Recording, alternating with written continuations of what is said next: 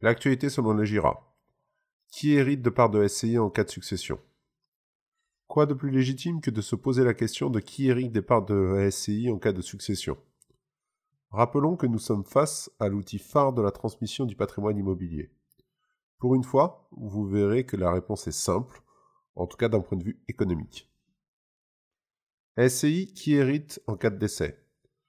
D'un point de vue civil, les parts de SCI sont considérées comme n'importe quel autre bien et tombent dans la succession.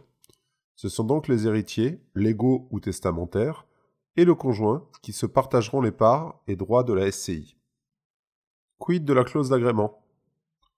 Vous le savez peut-être, il est possible de prévoir dans les statuts d'une société une clause d'agrément.